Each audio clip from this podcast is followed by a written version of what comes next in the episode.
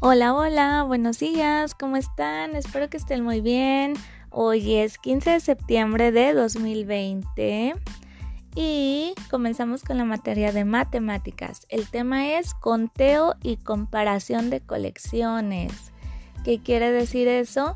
Que en estas actividades vamos a estar contando las diferentes cosas que vamos a poner. Por ejemplo, yo te puse una tablita. En esa tablita vienen diferentes cantidades. Entonces, si yo te pido que solamente colorees 12 cosas, aunque tengas 20, tú solamente vas a contar 12 y los demás se van a quedar en blanco. Así lo vas a estar haciendo con todas las cantidades que yo te puse. Cualquier duda que tengas le puedes decir a tu papi, a tu mami que me digan y yo con mucho gusto te apoyo.